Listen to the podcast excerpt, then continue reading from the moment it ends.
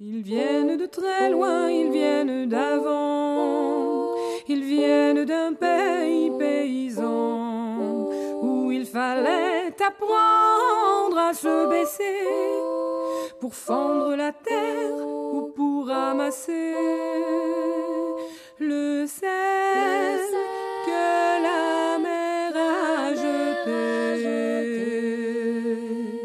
Regard très long photo passé, sans peine, sans joie ni regret, le complet du mariage et les robes blanches ne sortent plus guère que pour les dimanches.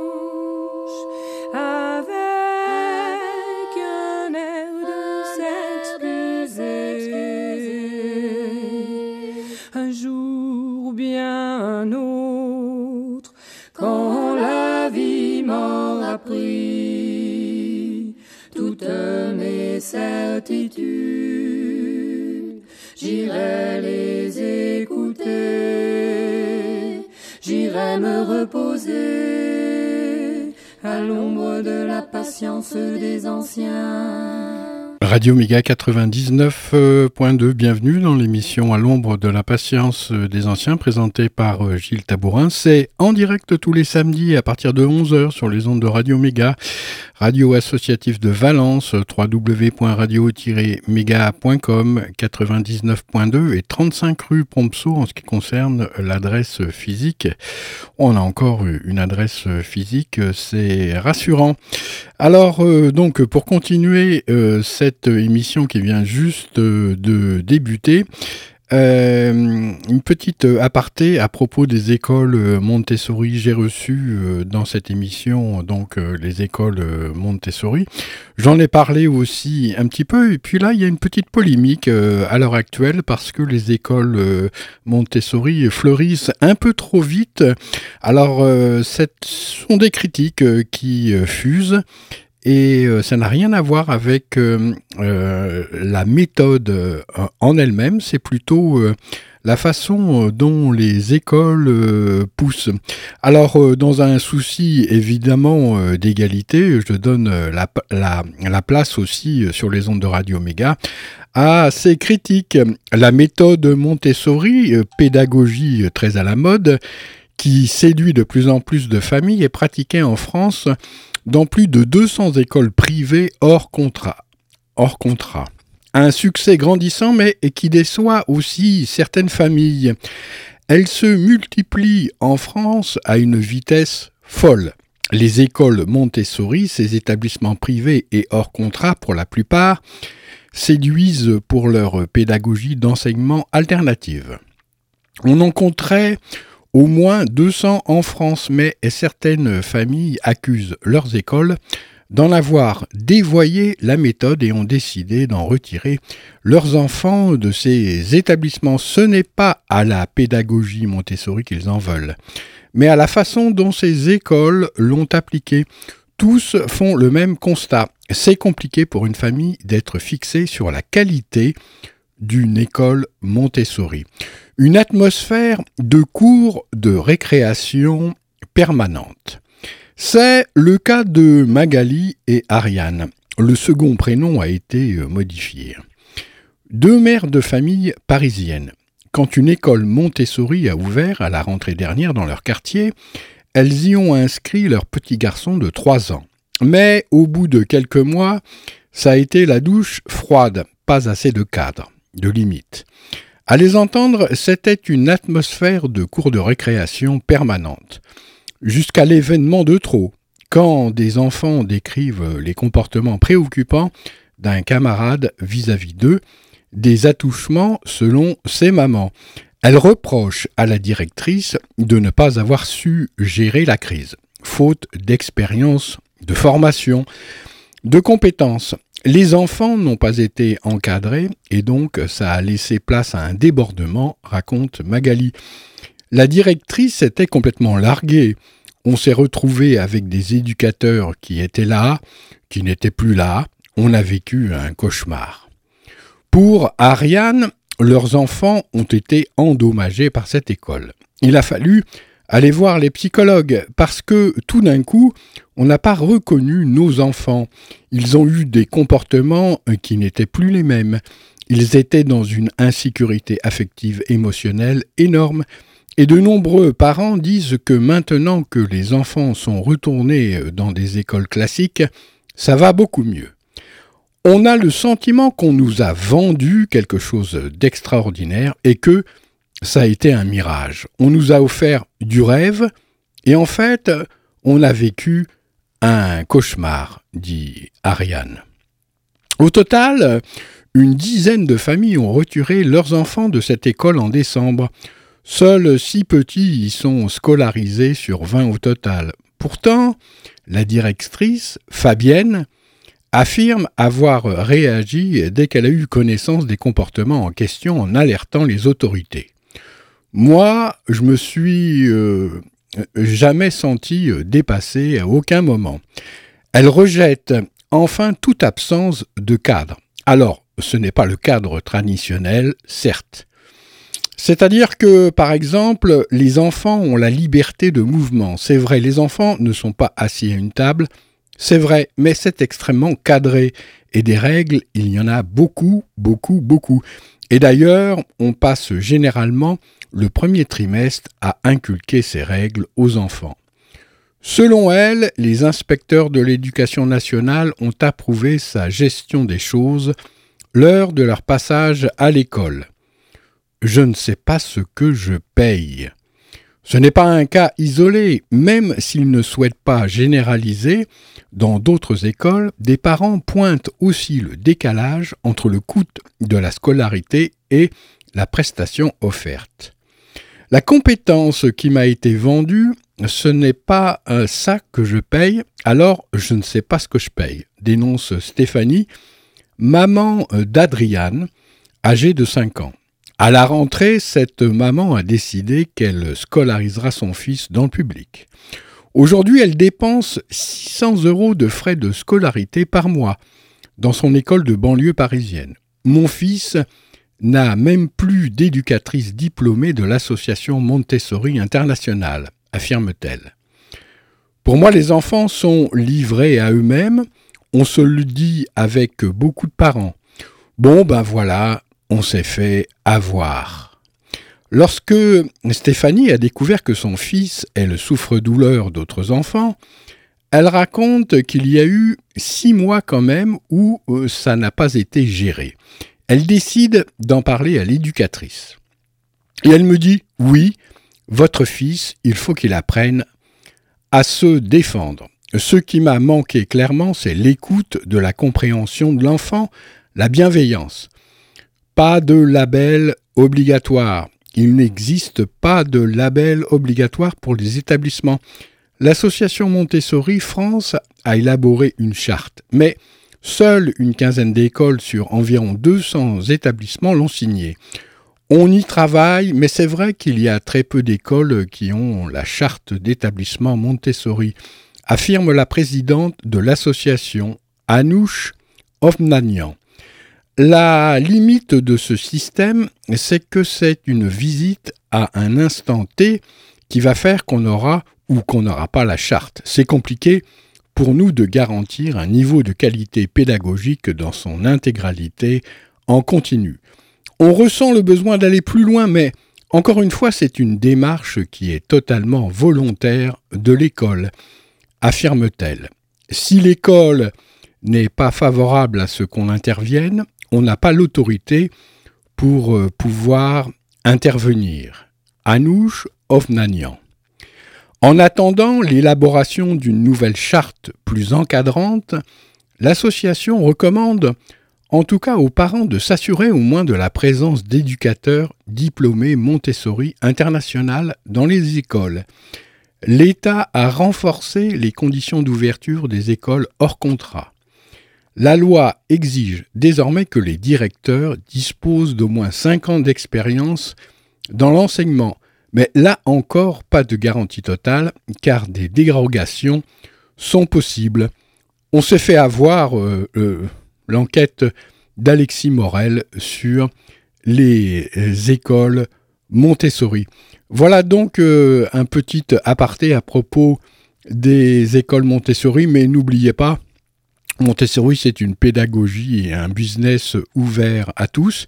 Si cette pédagogie marche, pourquoi ne pas l'offrir à tout le monde? La méthode Montessori gagne aussi les, bancs de l'école publique.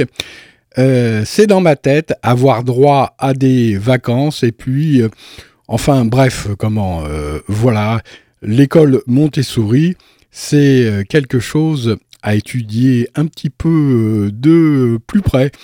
Voilà, c'est dit sur les ondes de Radio Méga qui par ailleurs a invité euh, il y a de cela quelques années deux éducatrices de l'école euh, Montessori euh, de la région. Une petite photo, s'il vous plaît. regardez à gauche, à gauche, à gauche. en bas, en bas. Oui, non, non, alors en l'air, en l'air, en l'air. Non, bah alors à droite, à droite. Voilà. Oui, oh, très bien. merci.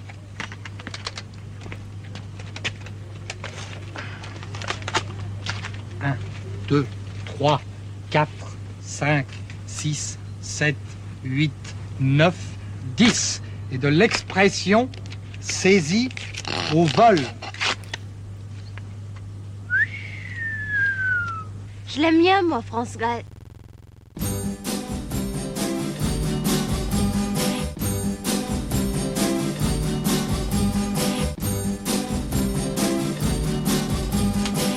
A eu cette idée folle un jour d'inventer l'école Qui a eu cette idée folle un jour d'inventer l'école C'est ce sacré Charlemagne, sacré Charlemagne. De nous laisser dans la vie que les dimanches, les jeudis. De nous laisser dans la vie que les dimanches, les jeudis. C'est ce sacré Charlemagne, sacré Charlemagne fils de Pépin le bref nous donne beaucoup d'ennuis. Et nous avons sans grief contre, contre, contre lui. Qui a eu cette idée folle un jour d'inventer l'école Qui a eu cette idée folle un jour d'inventer l'école C'est ce sacré Charlemagne, sacré Charlemagne. Participe passé, 4 et 4 font 8. Leçon de français, de mathématiques, que de que travail, travail. Sacré, sacré, sacré, sacré, sacré Charlemagne. Il aurait dû caresser longtemps sa barbe fleurie. Il aurait dû caresser longtemps sa barbe fleurie. Oh, oh, sacré Charlemagne, sacré Charlemagne.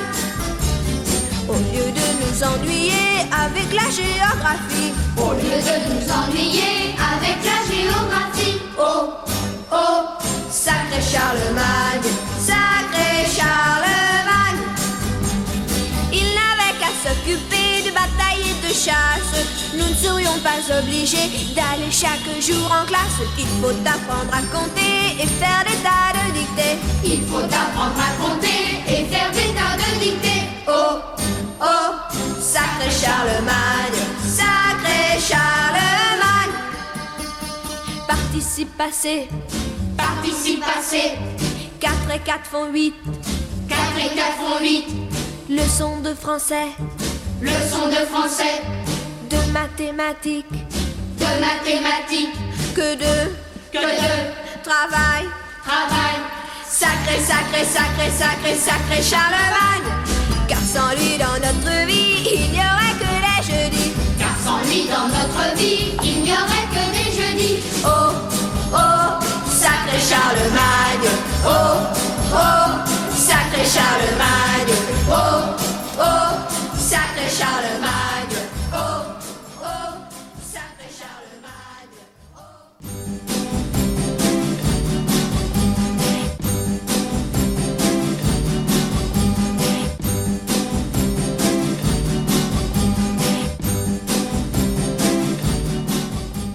C'est les années euh, qui se suivent. À l'école et ensuite à l'école de la vie. Devinez les cultures euh, primitives. Très tôt, Jeune se lança dans une série d'expéditions dans des territoires où ne parlait aucun langage européen ni ne connaissait des concepts chrétiens et où la rationalité intellectuelle n'était pas le principe directeur. Il avait besoin de voir la culture européenne de l'extérieur. Il tira profit de deux voyages en Afrique qui lui laissèrent des impressions durables. Le docteur Henri Firtz s'est souvenu de cette histoire qu'il tenait de son père quand celui-ci se trouvait avec Jeune à Alexandrie. Quand ils quittèrent le bateau, un diseur de bonne aventure vint vers eux et offrit de leurs lignes les lignes de la main. Il lut celle de Jeune. Oh Vous êtes l'un des rares grands hommes que j'ai vus. Je ne peux pas en dire plus. Et il ajouta. Pour les grands hommes, c'est gratuit. Mais naturellement, il reçut quelque chose. Jeune a laissé des descriptions vivantes des effets euh, que ses voyages avaient eus sur lui. De Tozer, je me rendis à l'oasis de Nefta. Nos montures étaient des grands mulets ou trop rapides, avec lesquels on avançait vite. Comme nous approchions de l'oasis, un cavalier solitaire, tout enveloppé de blanc, s'avança vers nous dans une fière attitude sur un mulet noir, avec sa belle buffleterie ornée d'argent. Il passa près de nous sans nous saluer. C'était une apparition élégante et impressionnante. Il n'avait certainement pas de montre encore, moins de montre bracelet, car il était de toute évidence, et sans le savoir, celui qui avait toujours été. Il lui manquait encore cette note de folie attachée à l'Européen. Certes, l'Européen est persuadé qu'il n'est plus ce qu'il était dans le passé, mais il ne sait pas encore ce qu'il est devenu entre-temps. Sa montre lui dit que depuis ce qu'on appelle le Moyen Âge, le temps et son synonyme, le progrès, se sont glissés en lui et lui ont enlevé ce qui ne reviendra plus jamais. Avec son bagage allégé, il continue sa pérégrination vers des buts nébuleux avec une accélération progressive. Il compense la perte de poids et le sentiment d'incomplétude qui lui correspond par l'illusion de ses succès. Chemin de fer, bateaux à moteur, avions, fusées qui, par leur rapidité, lui ravissent toujours davantage de sa durée et le transportent de plus en plus dans une autre réalité de vitesse et d'accélération explosive. Plus nous pénétrions dans le Sahara, plus mon temps se ralentissait. Il menaçait même de marcher à rebours. Cette expérience lui permit de conclure que les Européens avaient gagné une certaine dose de volonté et d'intention réfléchie. Ce qui nous manquerait plutôt, c'est l'intensité de la vie. Aussi, pour l'Européen rationnel, beaucoup de ce qui est humain reste étranger. Il s'ensuit une perte de vitalité et les parties primitives de la psyché sont condamné à une existence souterraine. Il qualifiait de sauvage technisé et de barbare intellectuel ce type d'Européen coupé de lui-même. Autour de lui, en Afrique du Nord, les gens vivaient plus proches de la vie, leur vie et leur être centrés sur leurs affects. Durant un voyage à Taos au Nouveau-Mexique, un chef indien pueblo, Okwe Biano, lac des montagnes, mit le doigt sur cette question de façon très directe. Vois, disait Hawkway Biano, comme les Blancs ont l'air cruels. Leurs lèvres sont minces, leurs nez pointus, leurs visages sont sillonnés de rides et déformés. Leurs yeux ont un regard fixe, ils cherchent toujours. Que cherchent-ils? Les Blancs désirent toujours quelque chose, ils sont inquiets, ne connaissent point le repos. Nous ne savons pas ce qu'ils veulent. Nous ne les comprenons pas. Nous croyons qu'ils sont fous. Je lui demandais pourquoi donc? Il pensait que les Blancs étaient tous fous. Il me rétorqua. Ils disent qu'ils pensent avec leur tête. Mais naturellement, avec quoi donc penses-tu demandai-je étonné. Nous pensons ici, dit-il, en indiquant son cœur. Je tombais dans une profonde réflexion. Pour la première fois de ma vie, me sembla-t-il, quelqu'un m'avait donné une image du véritable homme blanc. Cet Indien avait trouvé notre point vulnérable et mis le doigt sur ce à quoi nous sommes aveugles. Ce qui, pour nous, est désigné par euh, colonisation, mission auprès des païens, expansion de la civilisation, et et encore un autre visage d'oiseau, de proie cruellement rendu, guettant sa prochaine victime, visage digne d'une race de pillards et de pirates. Après un long silence, il continua Les Américains veulent interdire notre religion. Pourquoi ne peuvent-ils pas nous laisser tranquilles? Ce que nous faisons n'est pas seulement pour nous, mais aussi pour les Américains, et même nous le faisons pour le monde entier. Tout le monde en profite. Je vis bien à son agitation qu'il faisait allusion à quelque élément très important de sa religion. Aussi lui demandai-je Pensez-vous que vos pratiques religieuses profitent au monde entier? Il répondit avec beaucoup de vivacité. Naturellement, si vous, nous ne le faisions pas, que deviendrait le monde? Et d'un geste chargé de sens, celui qui parlait montra le soleil. Après tout, nous sommes un peuple, dit-il, qui demeure sur le toit du monde.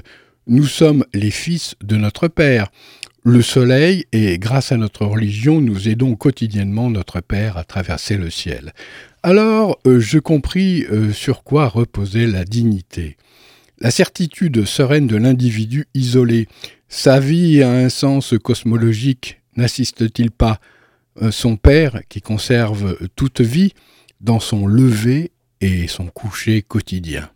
Déjà, il nous faut sourire, ne fût-ce que par pure jalousie, de la naïveté indienne et nous glorifier de notre intelligence, afin de ne point découvrir combien nous sommes appauvris et dégénérés. Le savoir ne nous enrichit pas, au contraire, il nous éloigne de plus en plus du monde mythique dans lequel, jadis, nous avions droit de citer.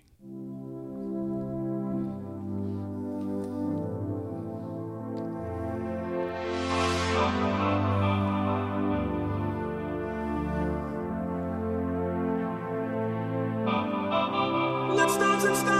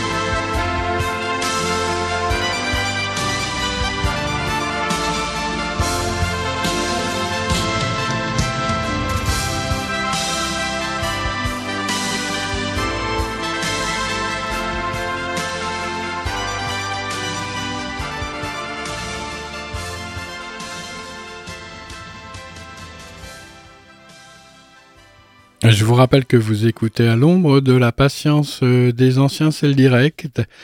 C'est tous les samedis euh, à 11h sur les ondes de Radio Méga 99.2 www.radio-méga.com. Il y a une rediffusion le vendredi à 17h. Et euh, bah, devinette, devinez, l'Afrique équatoriale captiva jeune toute sa vie. Ce qu'il appelait la paix divine d'un pays encore près des origines remua en lui ces éléments, la connaissance immémoriale qui l'amenèrent à une prise de conscience majeure dans les plaines d'Ati, une réserve d'animaux près de Nairobi. Jusqu'à l'horizon, le plus lointain, nous aperçûmes d'immenses troupeaux gazelles, antilopes, gnous, zèbres, phacochères, etc.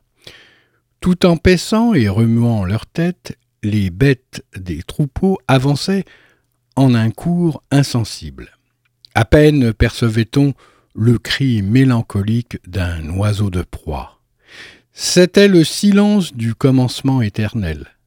Le monde, comme il avait toujours été dans l'état de non-être, car jusqu'à une époque toute récente, personne n'était là pour savoir que c'était ce monde.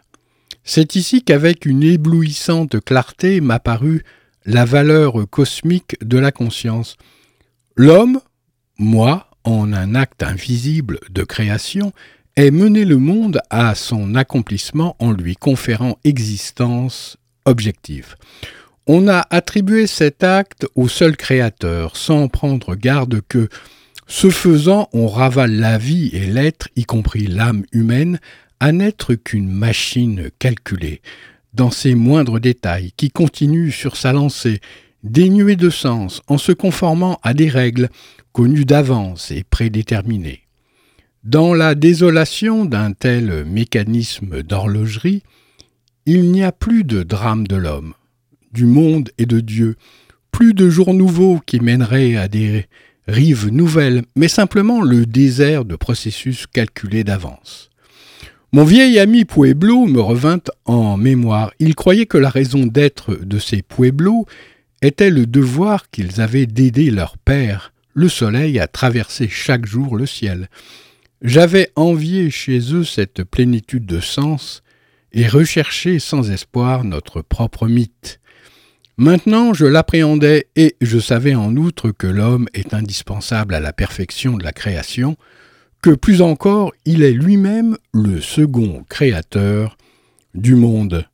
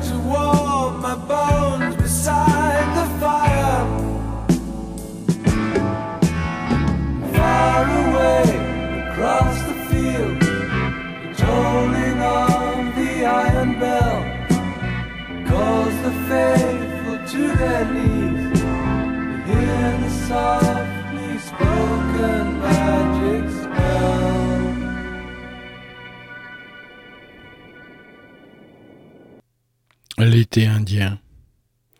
Avant que la guerre, n'éclate, Jeune vécut, au sens littéral, un été indien. La dernière de ces expéditions culturelles, à l'invitation du gouvernement britannique en Inde en 1937. Il avait déjà publié un commentaire psychologique sur le livre tibétain des morts. Il avait donné les Terry Lectures un cycle de conférences sur la psychologie et la religion à l'université de Yale.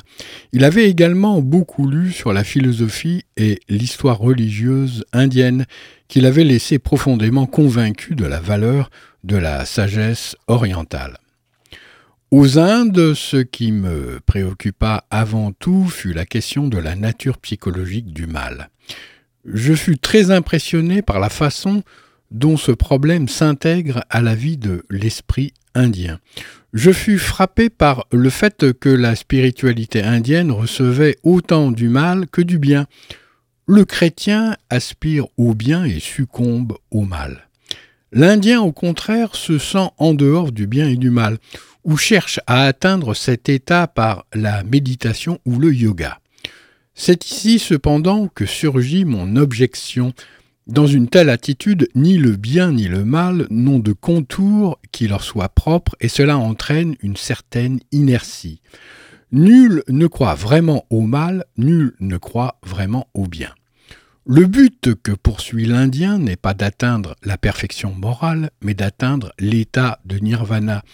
Il veut se libérer de la nature et par conséquent atteindre par la méditation l'état sans image, l'état de vide. Moi, au contraire, je vise à me maintenir dans la contemplation vivante de la nature et des images psychiques.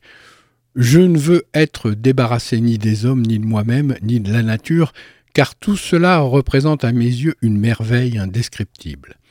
La nature, l'âme et la vie m'apparaissent comme un épanouissement du divin. Que pourrais-je désirer de plus? Pour moi, le sens suprême de l'être ne peut consister que dans le fait que cela est, et non point dans le fait que cela n'est pas ou que cela n'est plus. Une réelle libération n'est possible que si j'ai fait ce que je pouvais faire si je m'arrache à cette participation, j'ampute en quelque sorte la partie de mon âme qui y correspond. Un homme qui n'a pas traversé l'enfer de ses passions ne les a non plus pas surmontées. Et si nous abandonnons, laissons de côté et en quelque sorte oublions à l'excès, nous courons le danger de voir réapparaître avec une violence redoublée tout ce qui a été laissé de côté ou abandonné. De la base au sommet, la pagode est couverte de sculptures obscènes, raffinées. Il, le pandit, me le présenta comme un moyen d'atteindre à la spiritualisation. J'objectais, en montrant un groupe de jeunes paysans qui, bouche admiraient justement ces merveilles, que ces jeunes gens n'étaient guère en voie de spiritualisation et qu'ils prenaient plaisir à emplir leur tête de ces fantaisies sexuelles. À quoi il rétorqua Mais c'est précisément cela. Comment pourraient-ils jamais se spiritualiser s'ils ne réalisaient pas d'abord leur karma? Les images manifestement obscènes sont là pour les remettre dans leur dharma, dans leur loi. Sans cela, ces inconvénients pourraient l'oublier, ces inconscients pourraient l'oublier. Si vous voulez apprendre la leçon la plus importante que l'Inde puisse nous apporter, alors enveloppez-vous dans le manteau de votre supériorité morale. Rendez-vous dans la pagode noire de Konarak. Installez-vous à l'ombre de ces ruines imposantes, encore recouvertes de la plus surprenante collection d'obscénités. Lisez le perfide vieux manuel de l'Inde de Murray qui vous dit comment il convient d'être véritablement choqué face à cet état de choses déplorable. Vous aurez appris quelque chose que vous n'avez sans doute jamais entendu dire par personne. Un voyage en Inde est au totalement extrêmement utile et donc à conseiller, même s'il risque de vous donner de grands maux de tête. Alors qu'il baignait dans cette culture étrangère hautement différenciée, Jeune eut l'un de ses grands rêves qui lui montra la voie à suivre. Le rêveur euh, se trouvait avec des amis de Zurich sur une île de la côte sud de l'Angleterre. En face d'eux se dressait un château faiblement éclairé qu'il reconnut comme étant le château du Saint Graal. Mais le Graal ne s'y trouvait pas encore. Hugh jeune comprit qu'il leur fallait ramener le Graal au château depuis la petite maison inhabitée et isolée sur l'île et où le Graal était caché. Il se retrouva ensuite sur la côte au bord d'un endroit désolé et désert. Ne voyant ni pont ni bateau, il comprit qu'il devrait traverser seul à la nage pour aller chercher le Graal.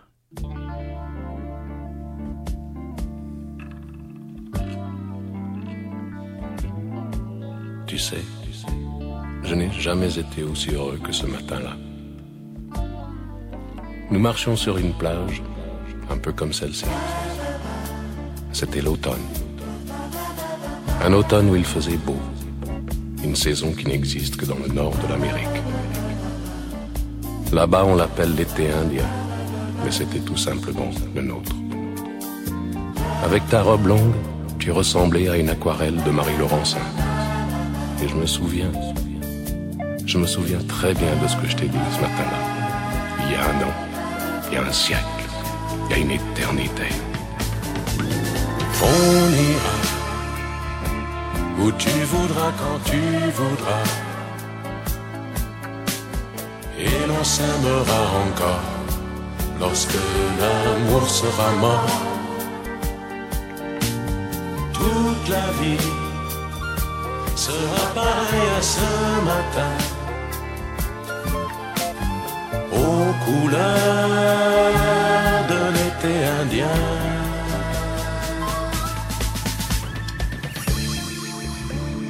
Aujourd'hui, je suis très loin de ce matin d'automne, mais c'est comme si j'y étais. Je pense à toi. Où es-tu? Que fais-tu? Est-ce que j'existe encore pour toi? Je regarde cette vague qui n'atteindra jamais la dune. Tu vois, comme elle, je reviens en arrière. Comme elle, je me couche sur le sable et je me souviens. Je me souviens des marées hautes, du soleil et du bonheur qui passaient sur la mer il y a une éternité, un siècle, il y a un an. On ira où tu voudras quand tu voudras. Et l'on s'aimera encore lorsque l'amour sera mort. Toute la vie sera pareille à ce matin aux couleurs de l'été indien.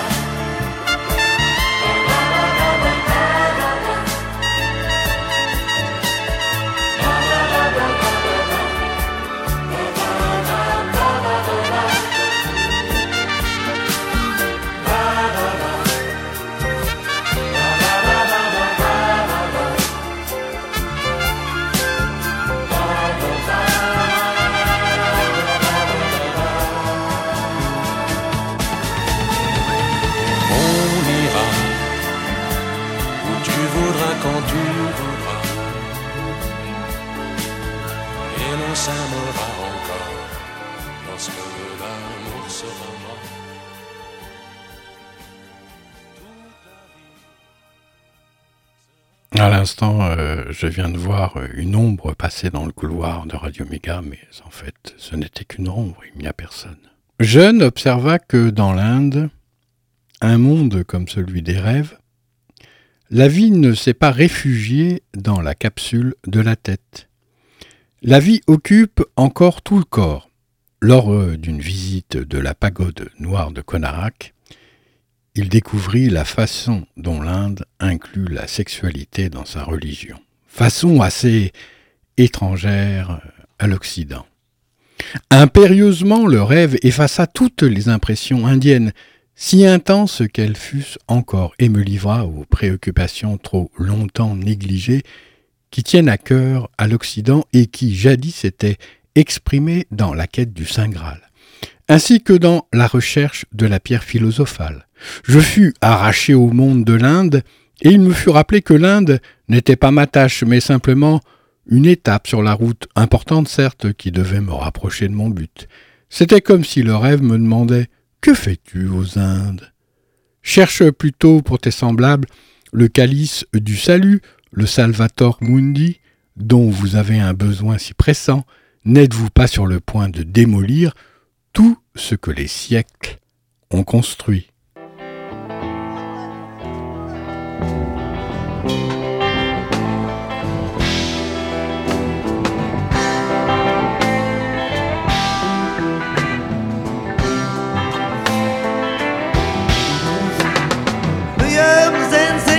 Poor Hattie Carroll with the cane that he twirled around his diamond ring finger at a Baltimore hotel society gathering.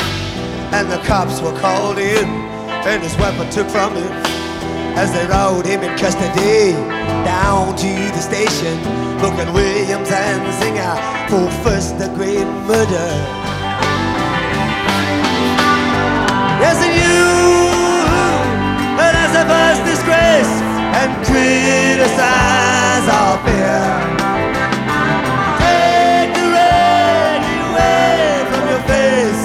Now ain't the time for your.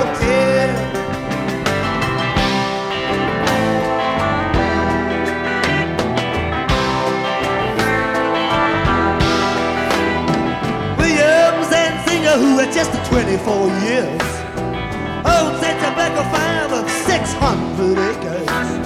the rich and wealthy parents who provide and protect him and high office relations in the politics of Maryland.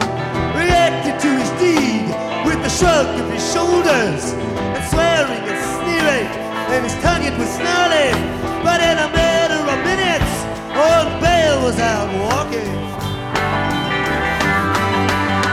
Yes, and you are who uh,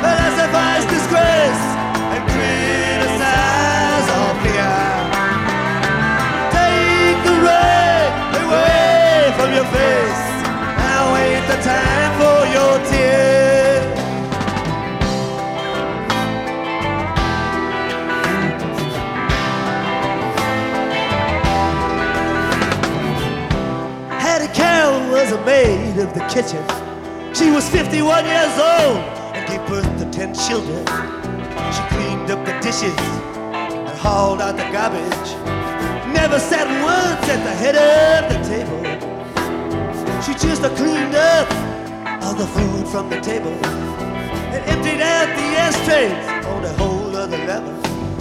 Got killed by a blow, lay slain by a king. That sailed through the air, came down the roof. Doomed and determined to destroy all the gentle, and she never done nothing to William and Singer.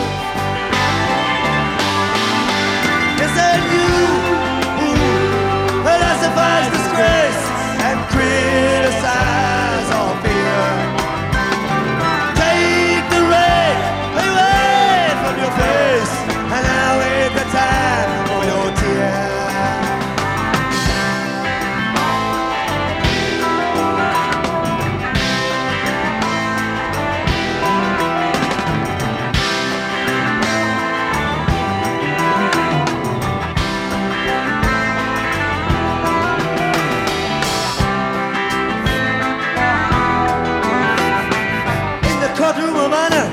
judge pounded his gavel to show that all's equal and that the courts are on the level and that the strings in the books ain't been pulled and persuaded and that even the nobles get properly handled.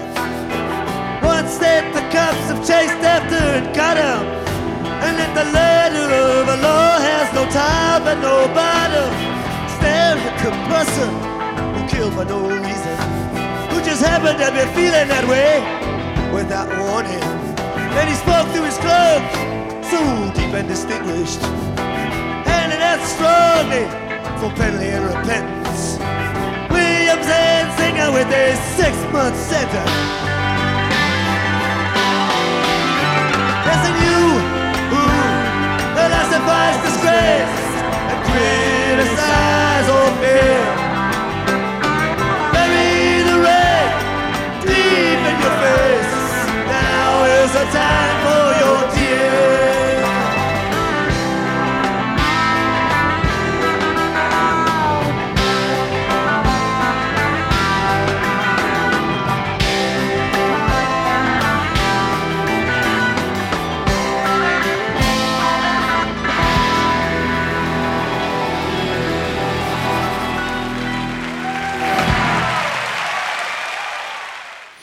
Bien, il a la pêche euh, sur ce coup-là, euh, Bob Dylan, euh, hein, sur ce titre. Vous trouvez pas? Moi, je trouve que comment il a une super pêche, voilà.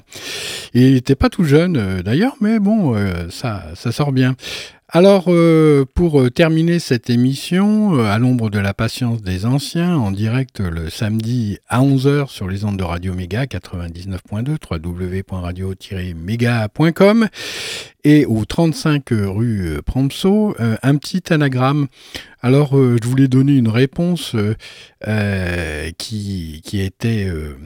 En, attente depuis très très longtemps. En fait, c'est un anagramme, l'anagramme de le marquis euh, de Sade. Alors, il y a euh, un anagramme qui dit disséquer la dame. Le marquis de Sade égale disséquer la dame ça craint quand même, à part euh, si le marquis euh, de Sade était un super chirurgien ou enfin bref. Alors il y en a un deuxième qui est quand même un petit peu plus sympa et qui rejoint cette histoire de pagode de Konarek avec la sexualité donc montrée aux jeunes qui visitent ce temple. Et voilà, il faut qu'ils connaissent tout euh, de la sexualité ou, presque tout, hein, c'est-à-dire euh, voilà. Alors euh, cet anagramme, c'est le marquis de Sade. Voilà un homme qui sacrifia plutôt que ses principes ou ses goûts les plus belles années de sa vie. Tuez-moi ou prenez-moi comme cela, car je ne changerai pas, écrivit-il à ses censeurs, enfermé dans une tour sous dix-neuf portes de fer. Il avait imaginé faire merveille en le redivisant à une abstinence atroce sur le péché de la chair. Il s'était trompé, sa tête s'était échauffée et forma des fantômes qui se mirent en marche pour ne plus s'arrêter. Chef-d'œuvre de noirceur absolue, le marquis. Le marquis de Sade, l'anagramme, c'est démasqua le désir. Lenteur des collines et force du vent chaude braise au fond du sabot, sagesse des histoires qu'ils ont racontées, pour se souvenir, se réchauffer. Et ne plus jamais oublier. Un jour ou bien un autre, quand la vie m'aura pris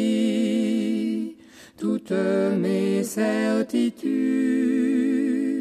j'irai les écouter,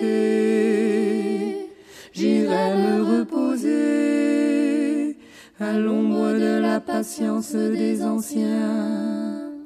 Ils viennent de très loin, ils viennent d'avant, ils viennent d'un pays paysan.